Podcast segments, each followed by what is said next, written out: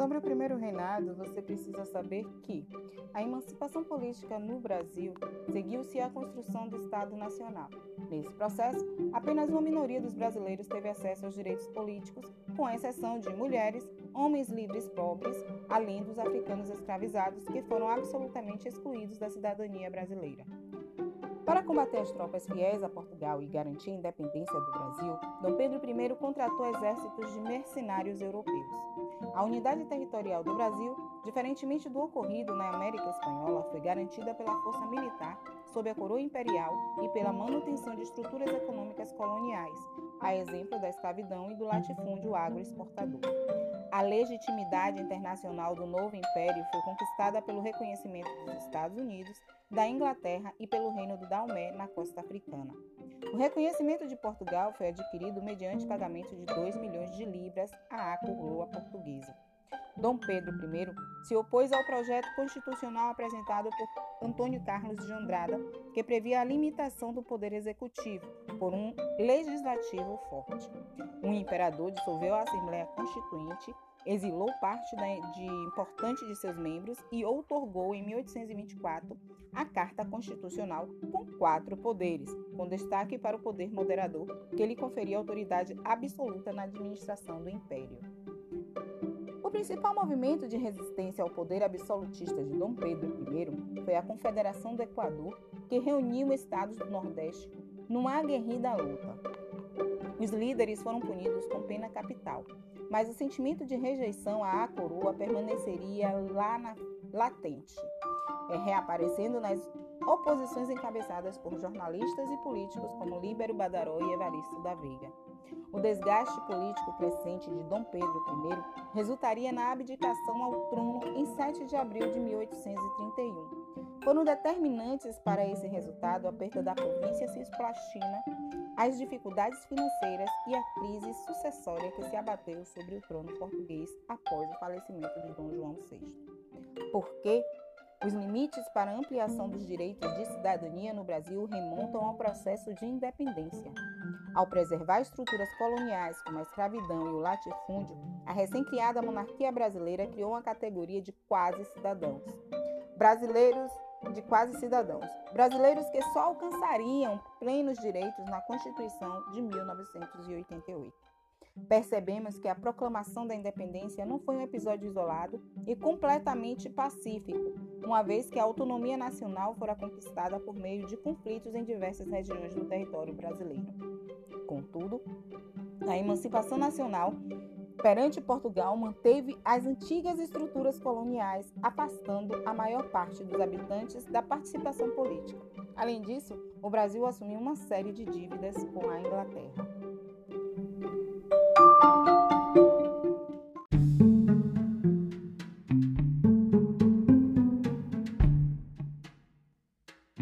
Sobre o segundo reinado, você precisa saber Após a abdicação de Dom Pedro I, Pedro de Alcântara, seu, seu herdeiro de apenas 5 anos de idade, não poderia assumir o trono. Entre 1831 e 1840, o império foi governado por regentes, sob a forma da regência trina provisória, da regência trina permanente e das regências unas. As principais mudanças estabelecidas pelos regentes na organização político-administrativa do Império foram a criação da Guarda Nacional, milícia mantida pelos grandes proprietários, e o Ato Adicional de 1834, que criou as Assembleias Provinciais para atender os liberais exaltados favoráveis à autonomia provincial, e a Regência Una para atender os liberais moderados favoráveis à centralização do poder.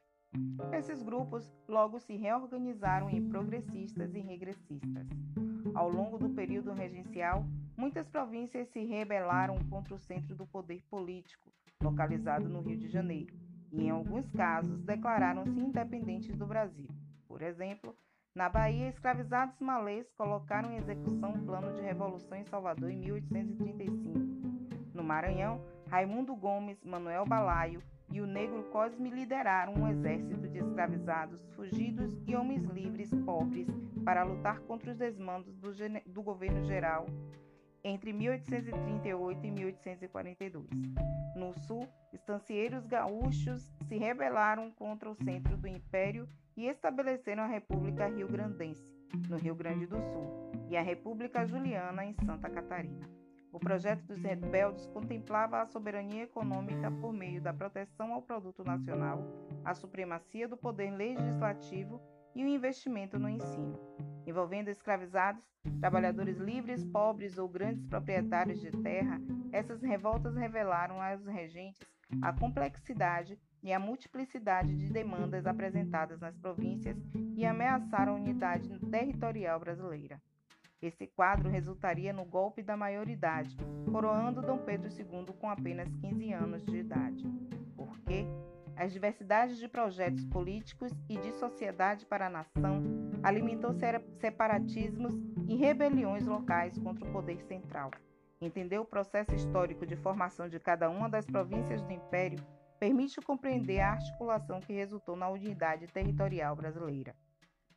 Se por um lado os balaios e escravizados que lutaram no Maranhão foram punidos com pena capital, por outro, os separatistas do Sul, estancieiros, foram anistiados e tiveram suas demandas atendidas pela coroa imperial. Entender essa diferença no tratamento dos revoltosos permite compreender a ideia de inimigo interno, dominação utilizada, denominação utilizada para designar os brasileiros pobres que lutam por seus direitos. No estudo desse período histórico, é possível perceber que quilombolas indígenas e a população pobre tinham um projeto social e demandavam melhores condições de vida. As insatisfações desses grupos se uniram às dos grandes proprietários de terra e comerciantes em momentos de crise econômica. É possível notar também que o governo reprimia violentamente revoltas e manifestações. A prosperidade econômica alcançada pela produção cafeeira, especialmente a partir de 1840, foi uma das razões da estabilidade política do Segundo Reinado.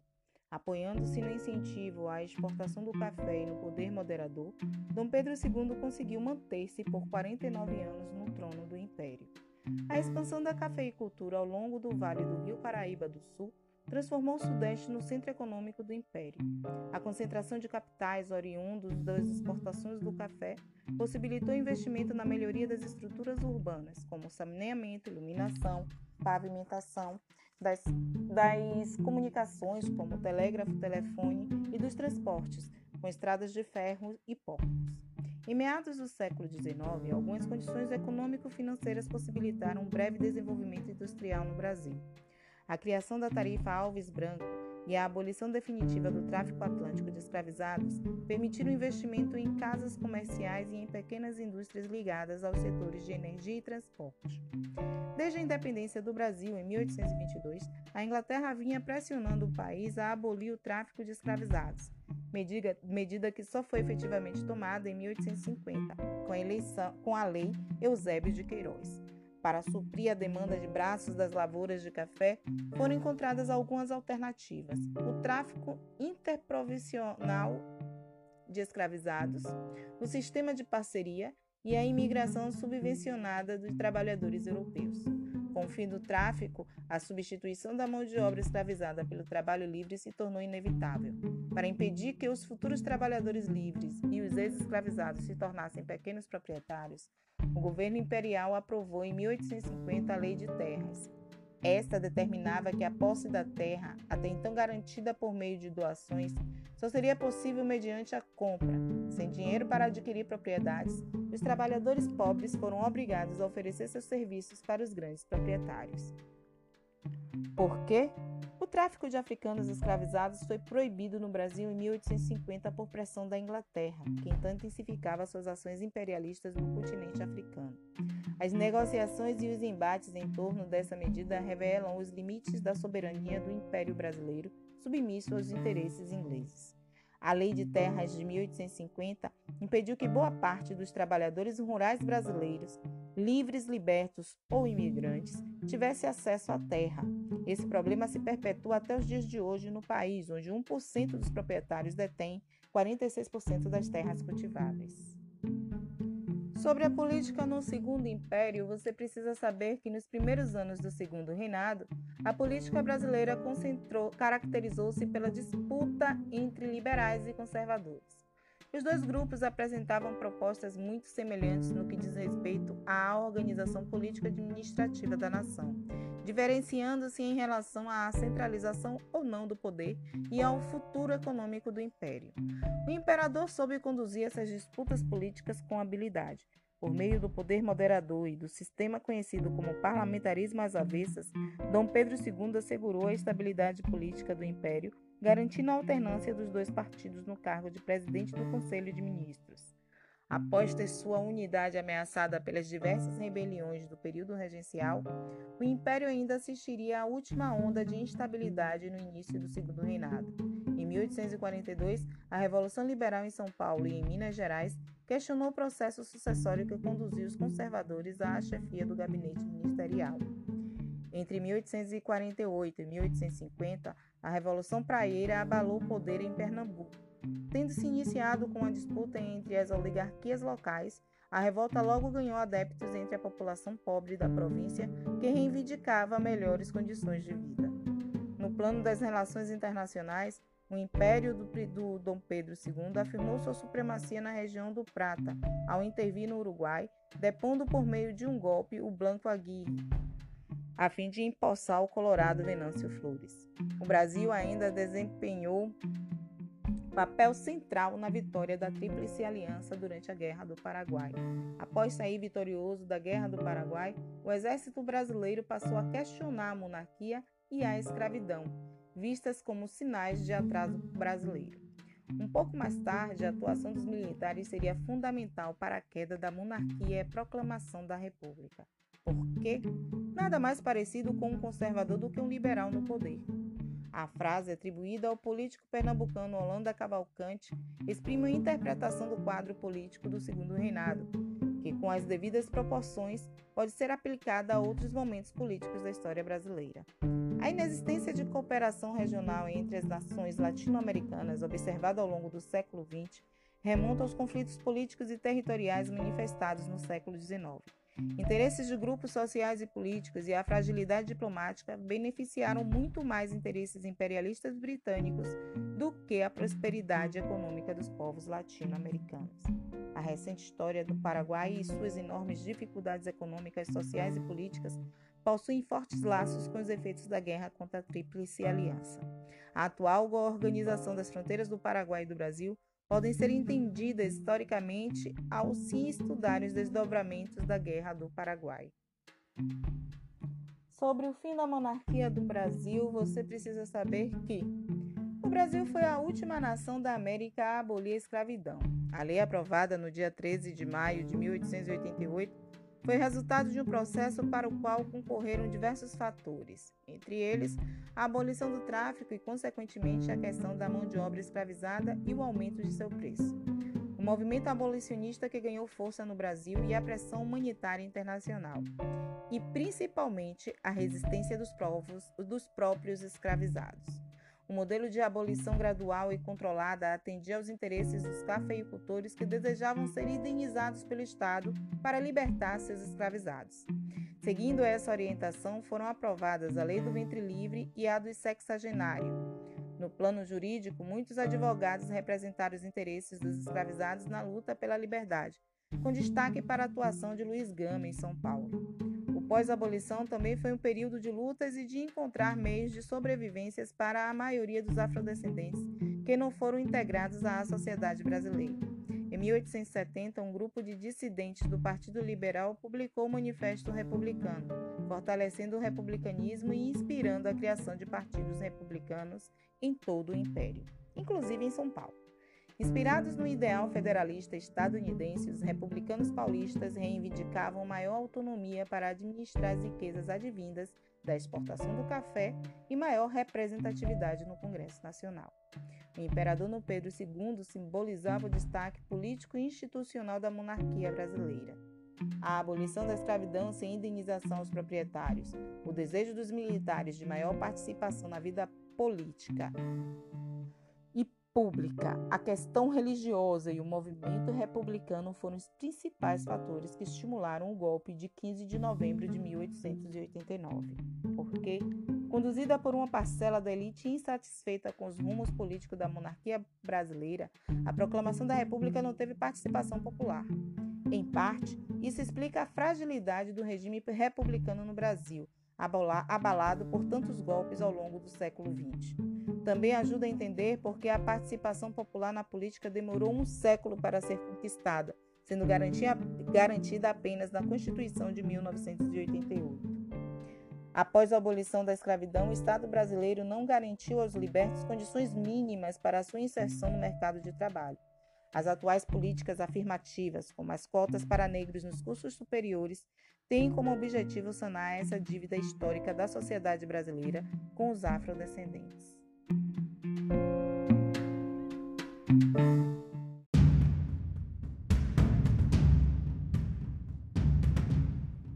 Sobre o segundo reinado, você precisa saber quem é.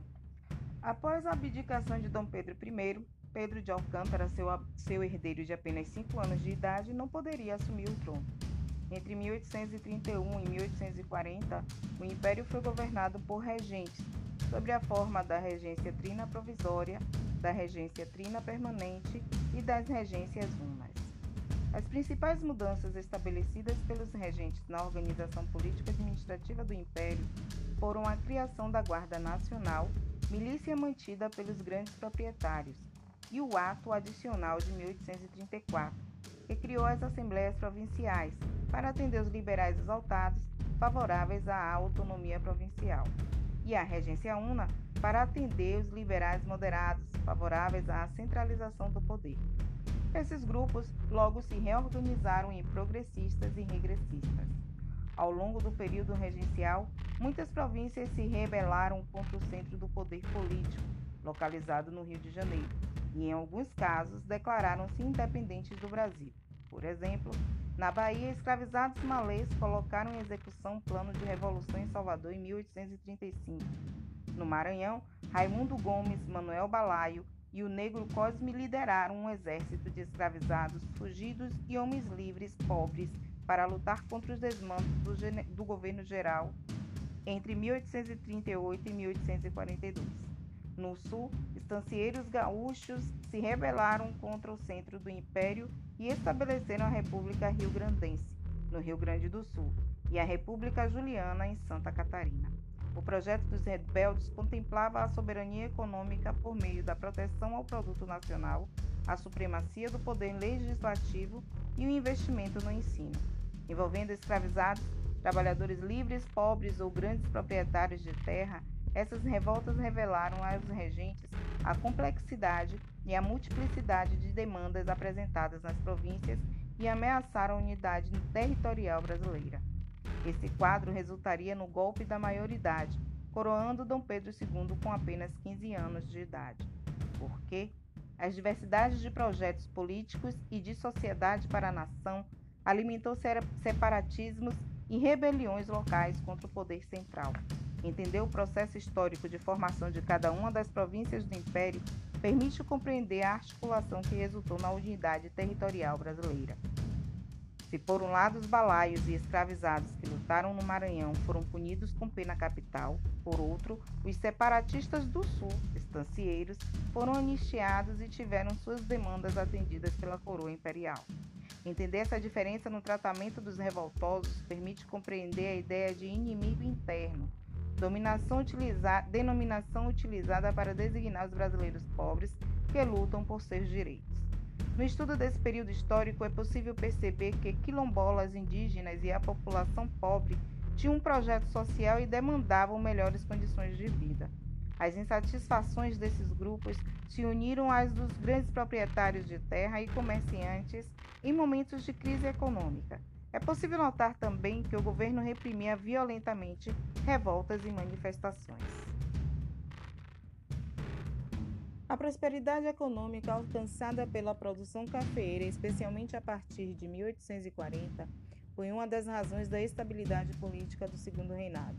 Apoiando-se no incentivo à exportação do café e no poder moderador, Dom Pedro II conseguiu manter-se por 49 anos no trono do império. A expansão da cafeicultura ao longo do vale do Rio Paraíba do Sul transformou o Sudeste no centro econômico do império. A concentração de capitais oriundos das exportações do café possibilitou investimento na melhoria das estruturas urbanas, como saneamento, iluminação, pavimentação, das, das comunicações, como telégrafo, telefone, e dos transportes, com estradas de ferro e portos. Em meados do século XIX, algumas condições econômico-financeiras possibilitaram um breve desenvolvimento industrial no Brasil. A criação da tarifa Alves Branco e a abolição definitiva do tráfico atlântico de escravizados permitiram investimento em casas comerciais e em pequenas indústrias ligadas aos setores de energia e transporte. Desde a independência do Brasil em 1822, a Inglaterra vinha pressionando o país a abolir o tráfico de escravizados, medida, medida que só foi efetivamente tomada em 1850, com a, eleição, com a Lei Eusébio de Queiroz. Para suprir a demanda de braços das lavouras de café, foram encontradas algumas alternativas: o tráfico interprovincial de escravizados, o sistema de parceria e a imigração subvencionada de trabalhadores europeus. Com o fim do tráfico, a substituição da mão de obra escravizada pelo trabalho livre se tornou inevitável. Para impedir que os futuros trabalhadores livres e os ex-escravizados se tornassem pequenos proprietários, o governo imperial aprovou em 1850 a Lei de Terras, esta determinava que a posse da terra, até então garantida por meio de doações, só seria possível mediante a compra. Sem dinheiro para adquirir propriedades, os trabalhadores pobres foram obrigados a oferecer seus serviços para os grandes proprietários. Por quê? O tráfico de africanos escravizados foi proibido no Brasil em 1850 por pressão da Inglaterra, que então intensificava suas ações imperialistas no continente africano. As negociações e os embates em torno dessa medida revelam os limites da soberania do Império Brasileiro, submisso aos interesses ingleses. A Lei de Terras de 1850 impediu que boa parte dos trabalhadores rurais brasileiros, livres, libertos ou imigrantes, tivesse acesso à terra. Esse problema se perpetua até os dias de hoje no país, onde 1% dos proprietários detém 46% das terras cultiváveis. Sobre a política no Segundo Império, você precisa saber que nos primeiros anos do Segundo Reinado, a política brasileira caracterizou-se pela disputa entre liberais e conservadores. Os dois grupos apresentavam propostas muito semelhantes no que diz respeito à organização política administrativa da nação, diferenciando-se em relação à centralização ou não do poder e ao futuro econômico do império. O imperador soube conduzir essas disputas políticas com habilidade. Por meio do poder moderador e do sistema conhecido como parlamentarismo às avessas, Dom Pedro II assegurou a estabilidade política do império, garantindo a alternância dos dois partidos no cargo de presidente do Conselho de Ministros. Após ter sua unidade ameaçada pelas diversas rebeliões do período regencial, o império ainda assistiria à última onda de instabilidade no início do segundo reinado. Em 1842, a Revolução Liberal em São Paulo e em Minas Gerais questionou o processo sucessório que conduziu os conservadores à chefia do gabinete ministerial. Entre 1848 e 1850, a Revolução Praieira abalou o poder em Pernambuco. Tendo se iniciado com a disputa entre as oligarquias locais, a revolta logo ganhou adeptos entre a população pobre da província que reivindicava melhores condições de vida. No plano das relações internacionais, o império do, do Dom Pedro II afirmou sua supremacia na região do Prata, ao intervir no Uruguai, depondo por meio de um golpe o Blanco Aguirre, a fim de empossar o colorado Venâncio Flores. O Brasil ainda desempenhou papel central na vitória da Tríplice Aliança durante a Guerra do Paraguai. Após sair vitorioso da Guerra do Paraguai, o exército brasileiro passou a questionar a monarquia e a escravidão, vistas como sinais de atraso brasileiro.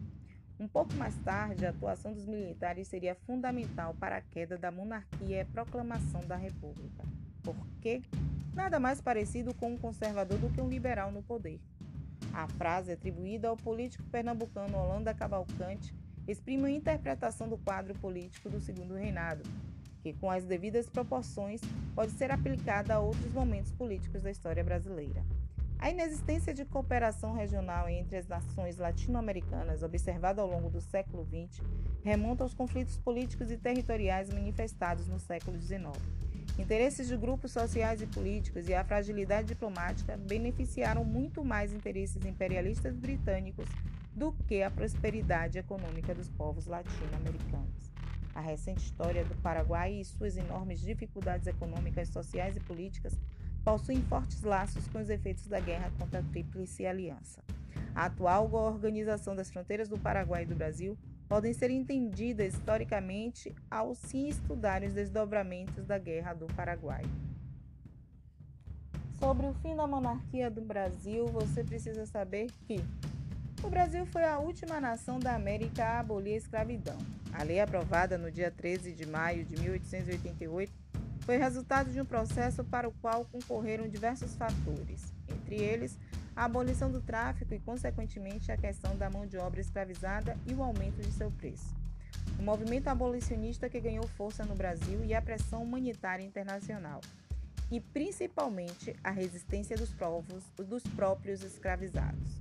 O modelo de abolição gradual e controlada atendia aos interesses dos cafeicultores que desejavam ser indenizados pelo Estado para libertar seus escravizados. Seguindo essa orientação, foram aprovadas a Lei do Ventre Livre e a do Sexagenário. No plano jurídico, muitos advogados representaram os interesses dos escravizados na luta pela liberdade, com destaque para a atuação de Luiz Gama em São Paulo. O pós-abolição também foi um período de lutas e de encontrar meios de sobrevivências para a maioria dos afrodescendentes que não foram integrados à sociedade brasileira.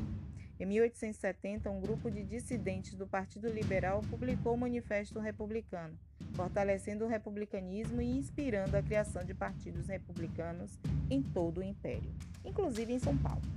Inspirados no ideal federalista estadunidense, os republicanos paulistas reivindicavam maior autonomia para administrar as riquezas advindas da exportação do café e maior representatividade no Congresso Nacional.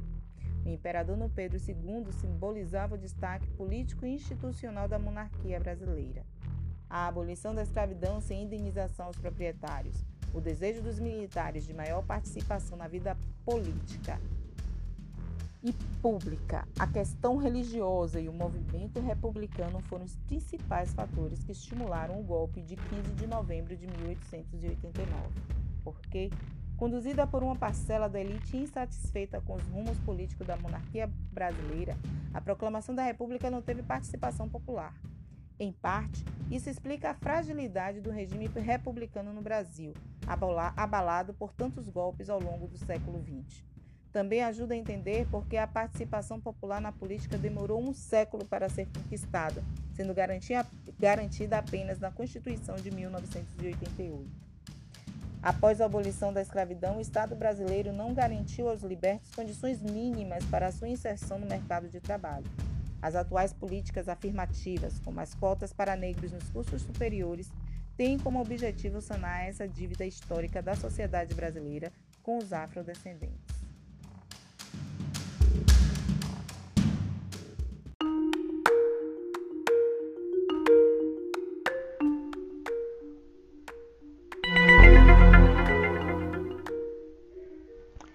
Olá! Sobre a crise do segundo reinado, você precisa saber que o Brasil foi a última nação da América a abolir a escravidão. A lei aprovada no dia 13 de maio de 1888 foi o resultado de um processo para o qual concorreram diversos fatores, entre eles a abolição do tráfico e, consequentemente, a questão da mão de obra escravizada e o aumento de seu preço. O motivo, o movimento abolicionista que ganhou força no Brasil e a pressão humanitária internacional, a resistência dos próprios escravizados. O modelo de abolição gradual e controlada atendia aos interesses dos cafeicultores que desejavam ser indenizados pelo Estado para libertar seus escravizados. Seguindo essa orientação, foram aprovadas a Lei do Ventre Livre e a do Sexagenário, no plano jurídico, muitos advogados representaram os interesses dos escravizados na luta pela liberdade, com destaque para a atuação de Luiz Gama em São Paulo. O pós-abolição também foi um período de lutas e de encontrar meios de sobrevivência para a maioria dos afrodescendentes, que não foram integrados à sociedade brasileira. Em 1870, um grupo de dissidentes do Partido Liberal publicou o Manifesto Republicano, fortalecendo o republicanismo e inspirando a criação de partidos republicanos em todo o império, inclusive em São Paulo. Inspirados no ideal federalista estadunidense, os republicanos paulistas reivindicavam maior autonomia para administrar as riquezas advindas da exportação do café e maior representatividade no Congresso Nacional. O imperador Dom Pedro II simbolizava o desgaste político e institucional da monarquia brasileira a abolição da escravidão sem indenização aos proprietários, o desejo dos militares de maior participação na vida pública, a questão religiosa e o movimento republicano foram os principais fatores que estimularam o golpe de 15 de novembro de 1889. Porque, conduzida por uma parcela da elite insatisfeita com os rumos políticos da monarquia brasileira, a proclamação da República não teve participação popular. Em parte, isso explica a fragilidade do regime republicano no Brasil, abalado por tantos golpes ao longo do século XX. Também ajuda a entender por que a participação popular na política demorou um século para ser conquistada, sendo garantida apenas na Constituição de 1988. Após a abolição da escravidão, o Estado brasileiro não garantiu aos libertos condições mínimas para sua inserção no mercado de trabalho. As atuais políticas afirmativas, como as cotas para negros nos cursos superiores, têm como objetivo sanar essa dívida histórica da sociedade brasileira com os afrodescendentes.